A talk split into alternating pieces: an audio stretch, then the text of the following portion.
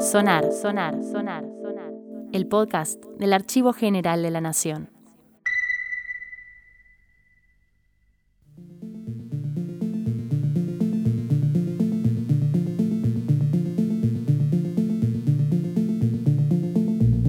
Bienvenidos al primer episodio de Sonar. Mi nombre es Celeste Cunzabó y trabajo en la Dirección General del Archivo General de la Nación. Este episodio se centra en Alfonsina Storni, una de las poetisas y escritoras más importantes dentro del movimiento modernista argentino. Alfonsina nació en Capriasca, Suiza, el 29 de mayo de 1892 y llegó junto a sus padres a la provincia de San Juan cuatro años después. Su familia, de origen suizo, arribó por primera vez a Argentina en 1880. En los albores del siglo XX, la familia se traslada a la ciudad de Rosario, lugar donde ella da a conocer sus primeros poemas en las revistas literarias Mundo Rosarino y Monos y Monadas. En 1911 se establece en Buenos Aires, donde publica en revistas literarias porteñas, hasta que en 1916 logra armar su primer libro de poemas, La inquietud del Rosal, de corte rupturista al hablar sin tapujos de su vida como madre soltera, en un contexto donde ese estilo de vida estaba mal visto.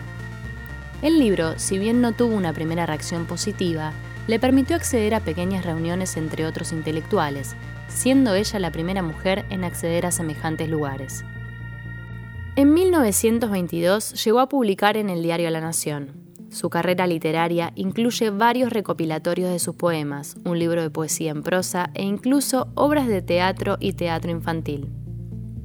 Tras padecer un cáncer de mama cuya operación la debilitó de manera emocional, Alfonsina Storni se suicidó el 25 de octubre de 1938 en la ciudad costera de Mar del Plata. En enero de 1938, mientras estaba de vacaciones en Colonia, Uruguay, recibió una invitación por parte del Ministerio de Instrucción Pública de dicho país para leer junto a Juana de Ibarburú y Gabriela Mistral en el Instituto Vázquez Acevedo. Debido a que la invitación le llegó a último momento y su disertación la escribió sobre sus valijas de viaje, decidió llamarla entre un par de maletas a medio abrir y las manecillas del reloj. Es de dicha conferencia el origen del audio que escucharemos a continuación.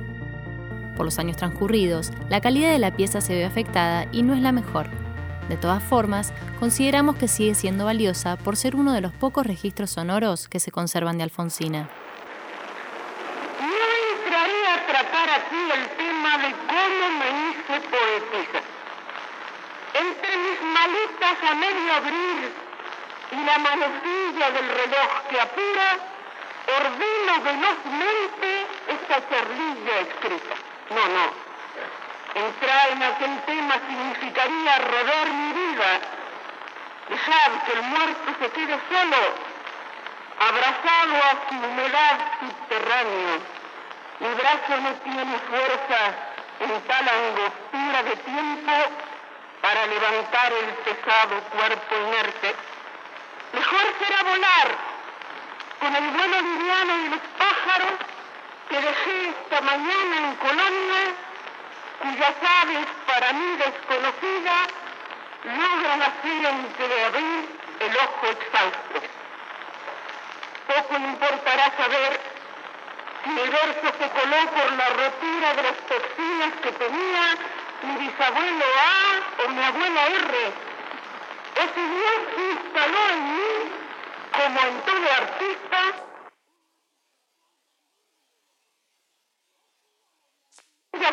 se le dio por armar una revolución en su maletilla. El hecho es que, como en otros despierta tardía, y no por tal circunstancia menos acosadora, la afición por la palabra escrita apareció en mí madrugando.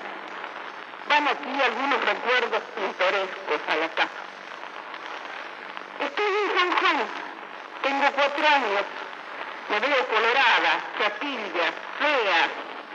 Sentado en el umbral de mi casa, muevo los libros, los labios, como leyendo un libro que reposa en mi falda y espío el efecto que causa en el transeúnte.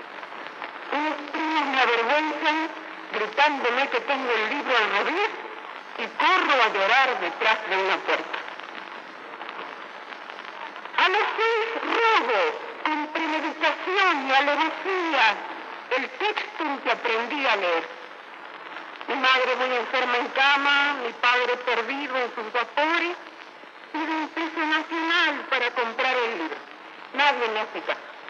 Reprimendas de la maestra, mis compañeros van a la carrera en su aprendizaje y me despido.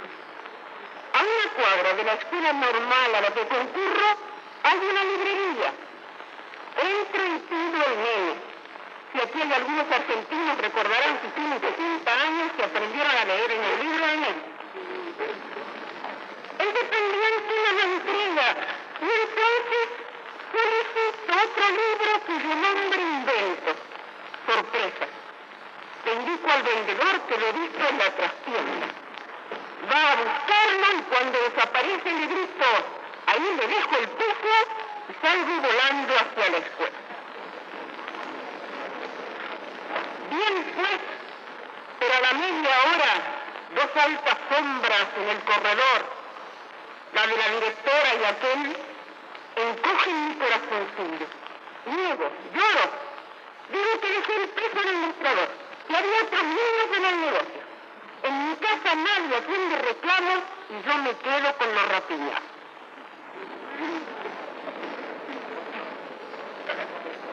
Crezco como un animalillo, sin vigilancia, bañándome en los canales sanjuaninos, trepándome a los membrillares, durmiendo con la cabeza entre los pámpanos.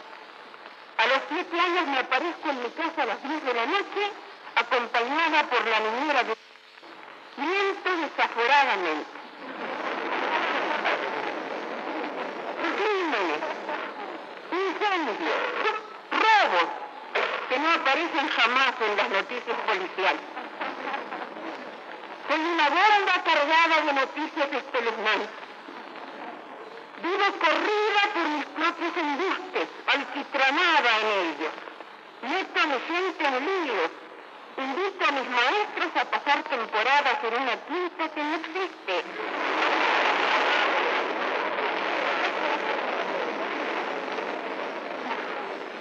Trabo y destrabo. El aire se hace irrespirable. La exuberancia de mis propias mentiras me salva. Y en la raya de los 14 años abandono. A, las do- los 12 escribo mi primer verso. Es de noche. Mis familiares ausentes. Hablo en él de cementerios, de mi muerte. Lo doblo muy cuidadosamente y lo dejo debajo del, del velador para que mi madre lo lea antes de acostar. El resultado es esencialmente doloroso. A la mañana siguiente los coscorrones frenéticos pretenden enseñarme que la vida es dulce. Desde entonces, los bolsillos de mi delantal, los cortinitos de mis enaguas están llenos de papeluchos borroneados que se me van muriendo como migas de pan. Desde esa edad hasta los 15 trabajo para vivir y ayudar a vivir. De los 15 a los 18 me recibo de maestra Dios sabe cómo. La cultura literaria que allí observo para en Andrade, Echeverría, Echeverría, Campoamor. A los 19 estoy encerrado en una oficina. Me acuna una canción de teclas. Las mamparas de madera se levantan como diques más allá de mi cabeza. Barras de hielo refriger- refrigeran el aire a mis espaldas. El sol pasa por el techo, pero no puedo verlo. Bocanadas de asfalto caliente entran por los vanos y la campanilla del tranvía llama distante.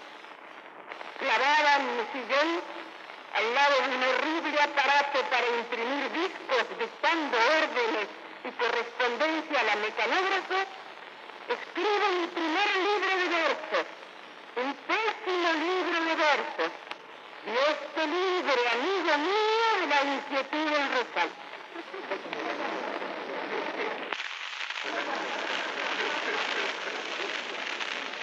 Pero para no morir. Era verdad lo que más tarde, en mi, en mi tercer libre, languidez, también malo, dice pudiera ser que todo lo que en verso he sentido no fuera más que algo que nunca pudo ser, no fuera más que algo vedado y reprimido, de familia en familia, de mujer en mujer. Dicen que en los solares de mi casa marido estaba aquello que se podía hacer Dicen que silenciosas las mujeres han sido de mi casa materna. Ah, bien pudiera ser. A veces en mi madre apuntaron antojos de liberarse, pero se nos a los ojos una honda amargura y en silencio lloró. Y todo esto, mordiente, vencido, mutilado, todo esto que se hallaba en su alma encerrado, pienso que con mis versos lo he libertado yo.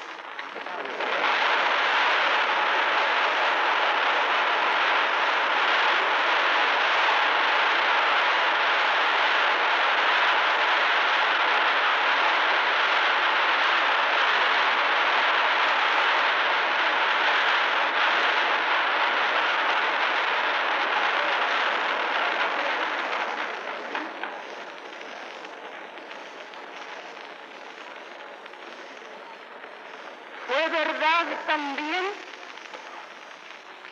lo que en tiempos de mi libro Ocre dije desconociendo la mayor parte de mi obra anterior. Me faltaba un amor y ya lo tuve. Una infamia también vi con ella. Un engaño y lo hallé. La sabia sube a cupular mi vida en una bella rama cargada que pesar me siento y empiezo a madurar. Estate atento. Mi, poesía era pues rebeldía, desacomodo, antigua voz trabada, sed de justicia, amor del amor enamorado, o una cajita de música que llevaba en la mano y sonaba sola cuando quería sin clave para herirla? ¿No es por otra parte el poeta un fenómeno que en sí mismo ofrece pocas variantes?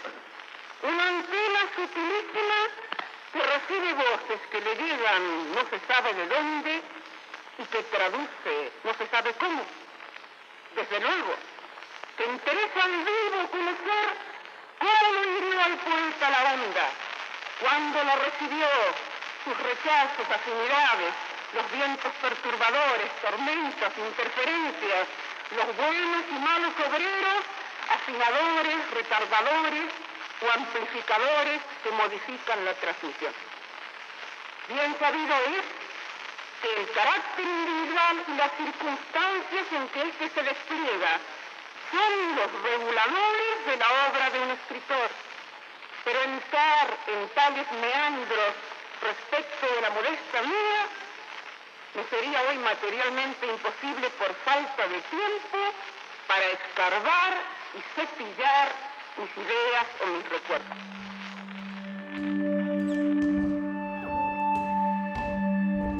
La figura de Alfonsín Storni para la literatura nacional es de una vital importancia. Su poesía, más allá de la vanguardia, está teñida continuamente de diversas sensibilidades, ya sea por sus posturas feministas o por el sufrimiento padecido por su enfermedad y su personalidad depresiva.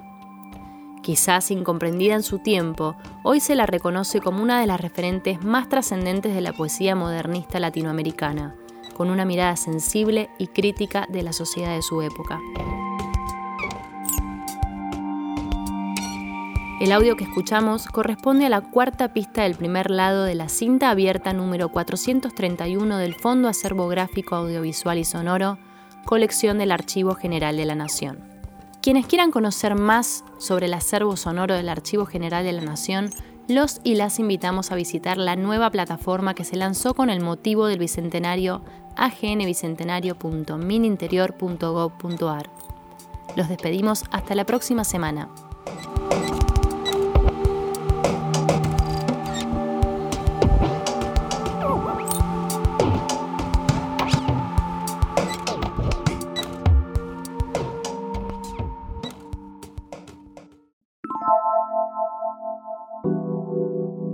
Sonar, sonar, sonar, sonar. El podcast del Archivo General de la Nación.